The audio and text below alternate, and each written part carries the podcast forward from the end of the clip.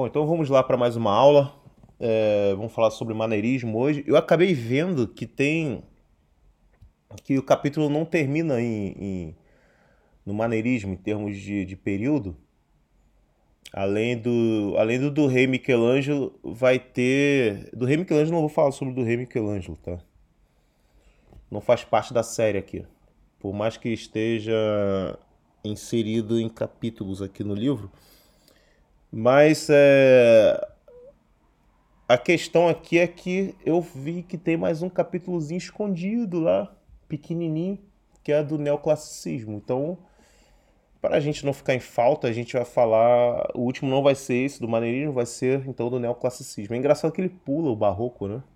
E eu não sei, talvez ali no capítulo do neoclassicismo ele vai explicar por que pulou o barroco ou vai comentar algo do barroco.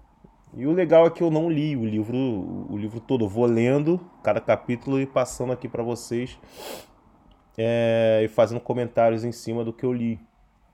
Então foi legal. Outra coisa também que foi muito legal, é, além de termos que passar mais um capítulo aqui do neoclassicismo, acho que isso é muito de um, de um valor enorme.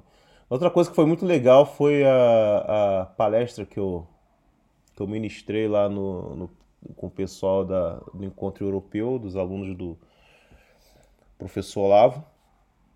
E foi muito legal, teve uma reação muito positiva do, dos alunos lá, dos membros do, do grupo, e pediram até para que eu pudesse fazer mais análises de obras de arte, mais análises de pintores, assim. É, foi muito bom, cara. Tá lá gravado, Vai lá, no, tá no, no, no YouTube, lá no, no canal do pessoal do Encontro Europeu dos Alunos do COF e ICLS. É, outra coisa também a gente vai ter agora. Eu não vou lançar isso aqui a tempo de vocês conseguirem ver online. Mas vejam a gravação porque o, vai ter uma palestra muito boa de um jornalista do Epoch Times sobre a China, do Epoch Times aqui no Brasil, sobre a China.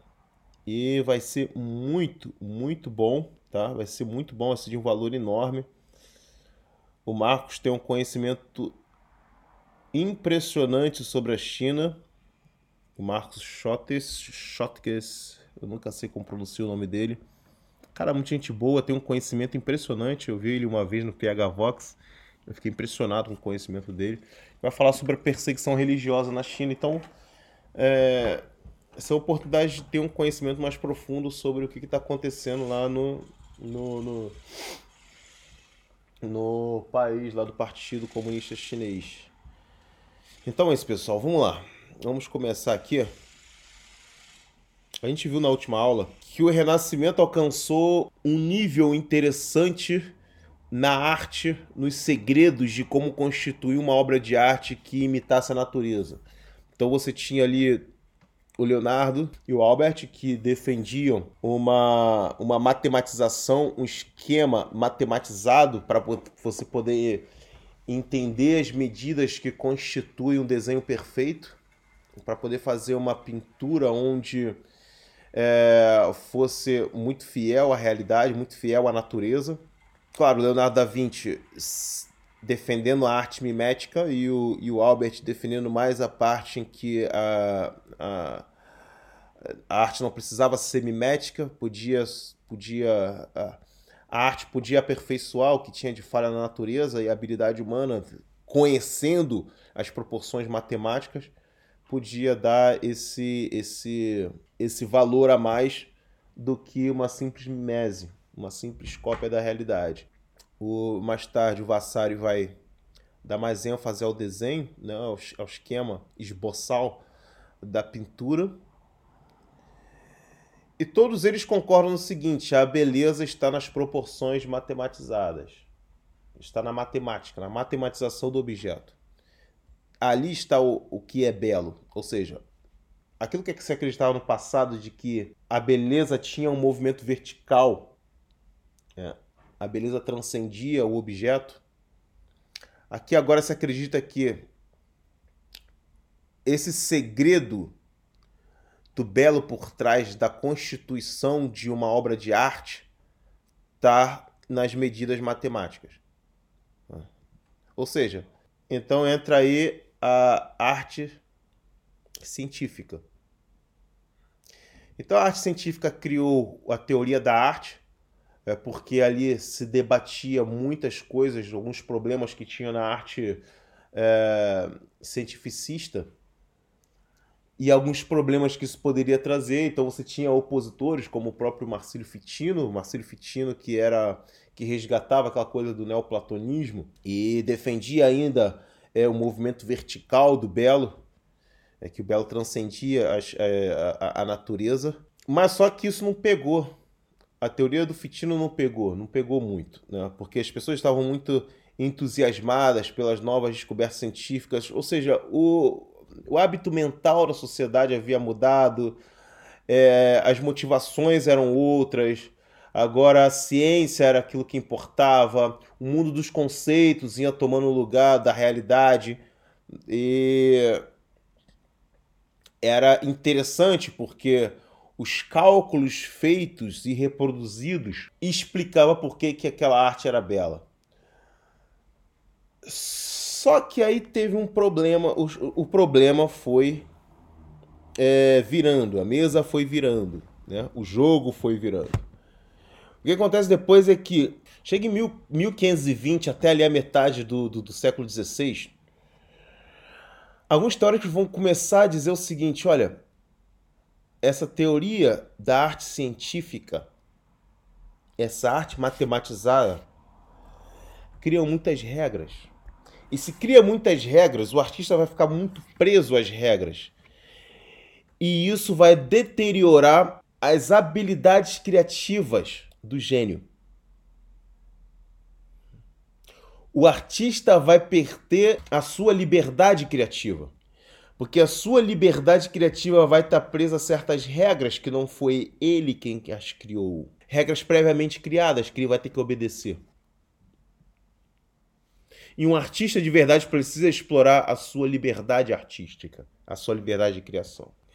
Então, segundo Panofsky, é, houveram muitas, muitas reações contra a escola renascentista, ou seja, a escola é, da arte cientificista. Muitas reações contra, muitos movimentos contra, muitos, muitas reações a isso. Mas a que mais se destacou é uma chamada maneirismo. Os maneirismos pegaram mais forte nisso. Então os, os maneiristas querem se livrar dessa é, arte regrada do Renascimento, dizendo primeiro que a arte do Renascimento tem um problema da arte demasiado estável. Todas as pinturas, as esculturas renascentistas são muito estáveis. E essa estabilidade traz uma traz um problema de inflexibilidade por isso traz um problema de uma arte que parece ser muito, muito falsa. Ou seja, na verdade, a arte renascentista não está reproduzindo a realidade. Ele não está mimetizando a realidade. Achei que, que com, com, o nosso linguajar de hoje a gente diria. Estaria apenas macaqueando-a. né? Tá apenas macaqueando a realidade. É tipo uma, uma realidade que a gente vê, a gente vê que aquilo ali, olha, cara, as perspectivas estão tudo bonitinhas, tá tudo certinho, tá tudo bem, mas isso não me convence. Então, os maneiristas veem essa, essa arte regrada, essa arte muito estável é.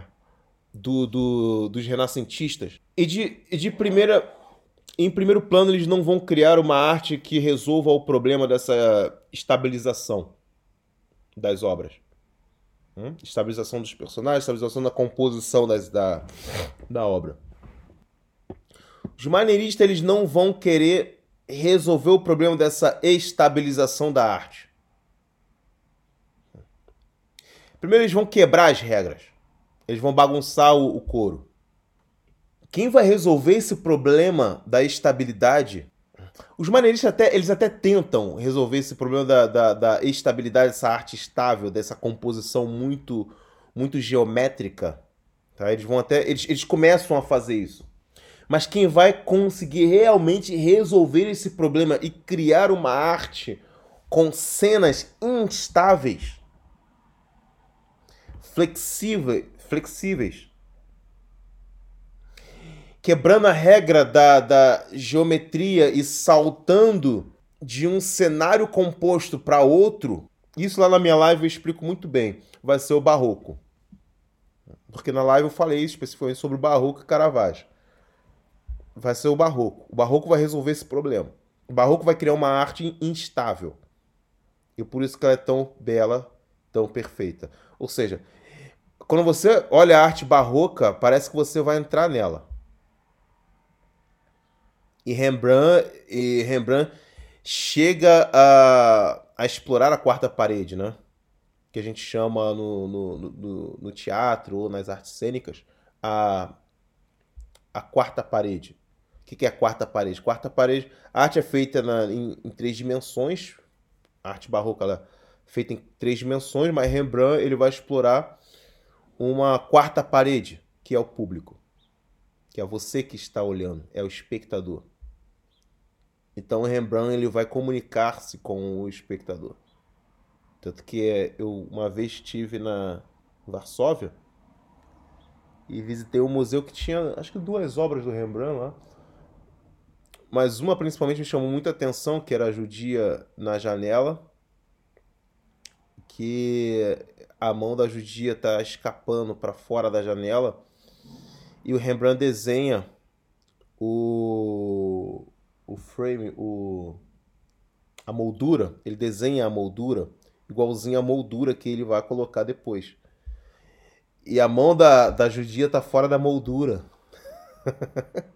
Cara, isso cria uma impressão de que ela tá, está, a mão dela tá fora do quadro. E ela tá olhando para você. Ou seja, dá a impressão de que ela tá saindo do quadro para se comunicar mesmo com a quarta parede, se comunicar com o espectador. Então isso que alcança é, é, é, só, só o barroco alcança essas coisas, é, tanto na pintura quanto no, no, na escultura de Benini, por exemplo. O, o maneirismo não, o maneirismo fica mais explora, ele começa a explorar mais uma coisa simbólica. Ele volta a uma arte simbolista. Uma arte simbólica, onde o simbolismo vai ser muito mais importante do que as figuras ali presentes. O maneirismo ele tenta mudar, para poder quebrar essa regra, ele tenta mudar esse movimento horizontal, típico do Renascimento, para o movimento vertical. Ou seja, ele vai voltar para o movimento vertical. Ele vai voltar mais ou menos o que era a arte uh, medieval. Muito simbolismo. Muito simbolismo. Só que o maneirismo não vai abandonar as regras matemáticas ele só vai dizer o seguinte: a regra matemática, isso quem vai dizer vai ser o Lomatsu, a regra matemática não nos diz aquilo que é belo. E nós não precisamos dela para compor o quadro. Apenas precisamos dela, dela para desenhar. Se for preciso. Que veja bem, o Vassari dizia que a gente precisa dos esquemas matemáticos para poder fazer o esboço o desenho. O desenho é muito importante para Giorgio Vasari. E muito importante para você é, fazer esse desenho é aprender os esquemas de como constituir medidas, proporções do corpo. Chega no maneirismo, tá? Isso é importante, isso é muito importante. A matematização é muito importante. Mas se você sabe desenhar, você pode fazer isso direto sem precisar fazer um esboço matematizado. Sem fazer lá o, o, o, o esqueleto lá de proporções, técnicas de desenho que quem, quem já viu sabe do que eu estou falando. Não tem como mostrar aqui. Então, Lomato vai dizer o seguinte: é, é bom, a regra, essas regras matemáticas existem, mas não explica o belo. Não explica por que, que isso é belo. Então eles quebram essa composição. Por mais que eles obedeçam às regras matemáticas para poder fazer um desenho, eles quebram a composição do quadro. E você começa a ver coisas muito loucas ali no maneirismo que carece de que alguém interprete aquilo para você. Alguém precisa te explicar o que está acontecendo. Alguma coisa estranha vai ter no quadro maneirista. e uma quebra geral da composição ge ge geométrica. Então, dois importantes teóricos do maneirismo vai ser Lomatsu e Zuccari. Lomatsu ele vai resgatar o aspecto neoplatônico e por isso se faz essa pergunta, olha, a matematização da arte é muito importante, mas ela não explica o belo. Vocês, vocês estão mimetizando, mas vocês não estão explicando por que, que isso é belo. Então, o artista volta a ser mais importante do que a natureza. Volta a ser mais importante do que o modelo. Porque o, art, o artista e não o modelo é aquele que compreende o que é belo. E por mais que o Lomatsu seja da escola é, platônica e neoplatônica, e tem passagem de Lomatsu que vai, vai, vai ser uma evidência muito grande que, de que ele adere às noções é, platônicas, tanto, tanto ele quanto até o Zucari. O Zucari é um, é um peripatético. Peripatético é, é um aristotérico. O, o peripatético é porque o Aristóteles costumava ficar caminhando quando dava aulas e tal. E do, dos, dos escolásticos. Ou seja, toda aquela escola tomista, escolástica, aristotélica, é, o Federico Sucari faz parte disso. E, obviamente, vai questionar também a arte renascentista. Ou seja, o maneirismo vai fazer a arte à sua maneira. O artista é que é o, que é o condutor e não o modelo.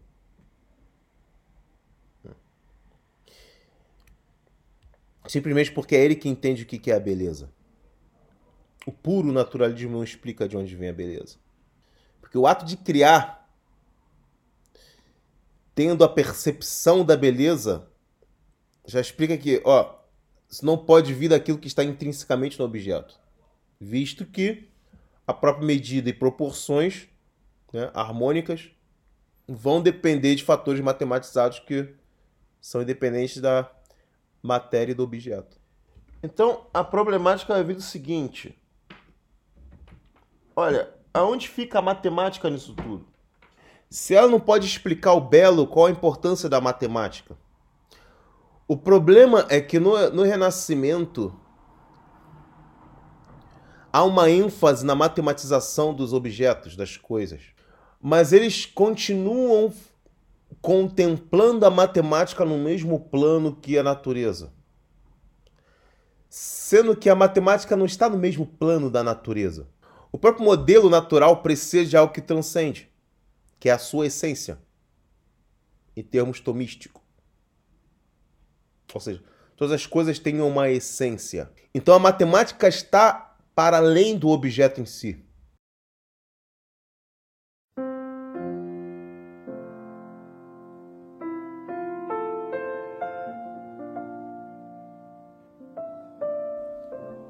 A própria matemática carece de um entendimento do porquê certas formas são belas e tais não podem ser matematicamente belas, já que matemática em si não há nada de belo na matemática. Não faz sentido dizer que certas medidas matemáticas são belas.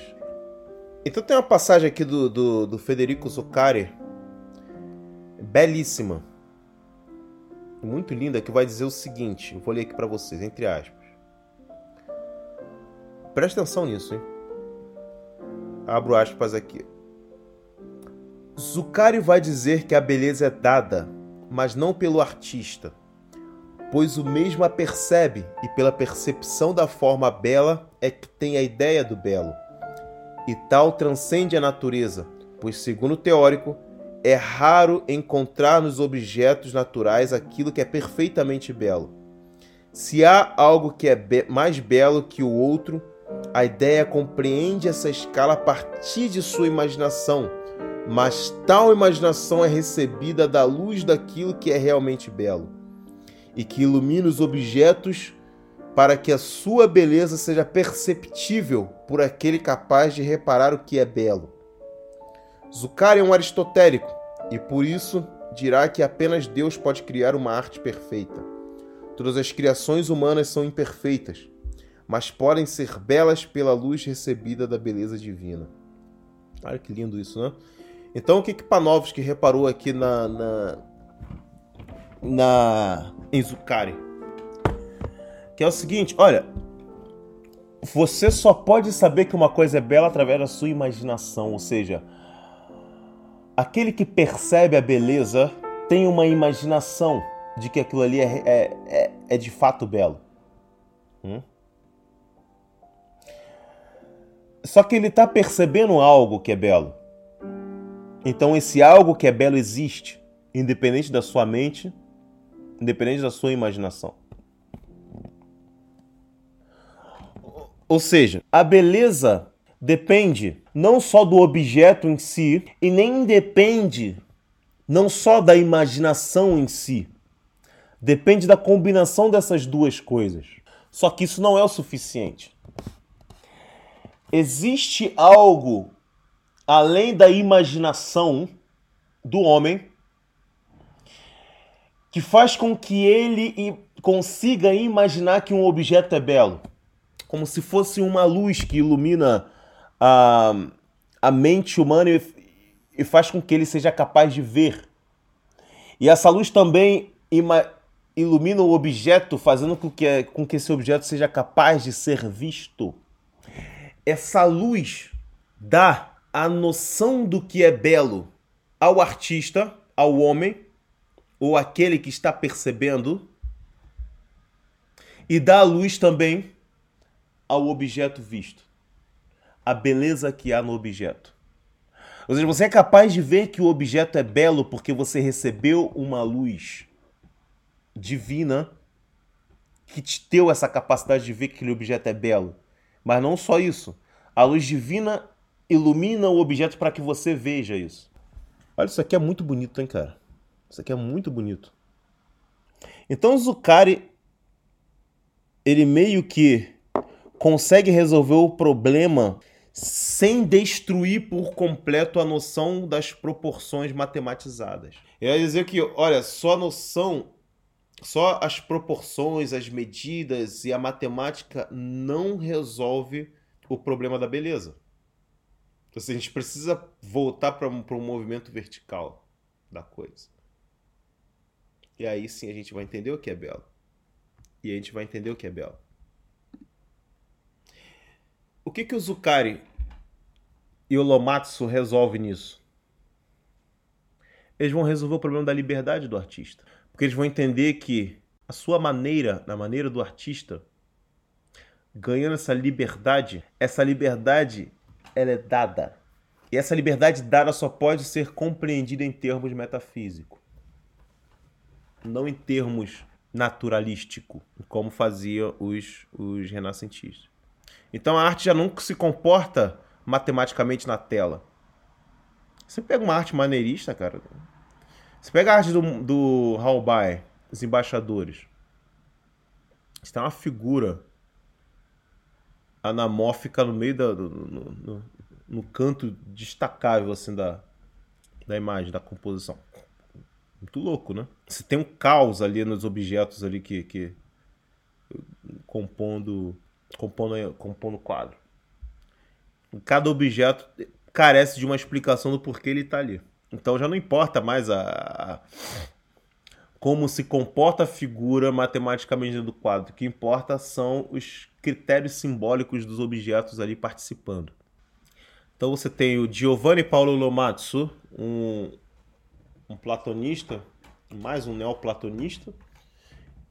De um lado você tem Federico Sucari, um paripatético do outro, um aristotélico do outro escolástico do outro. Se unindo para poder quebrar a fantasia, é, a fantasia renascentista.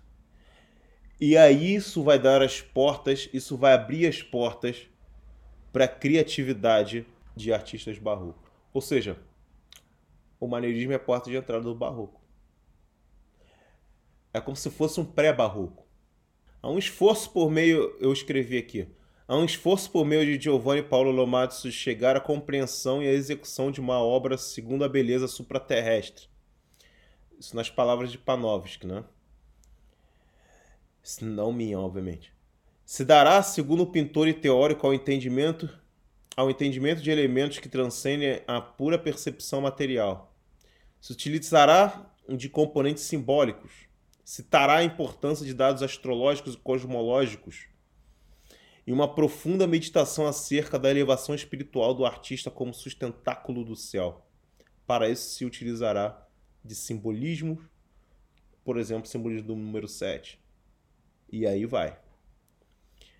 A arte maneirista é toda composta de simbolismo.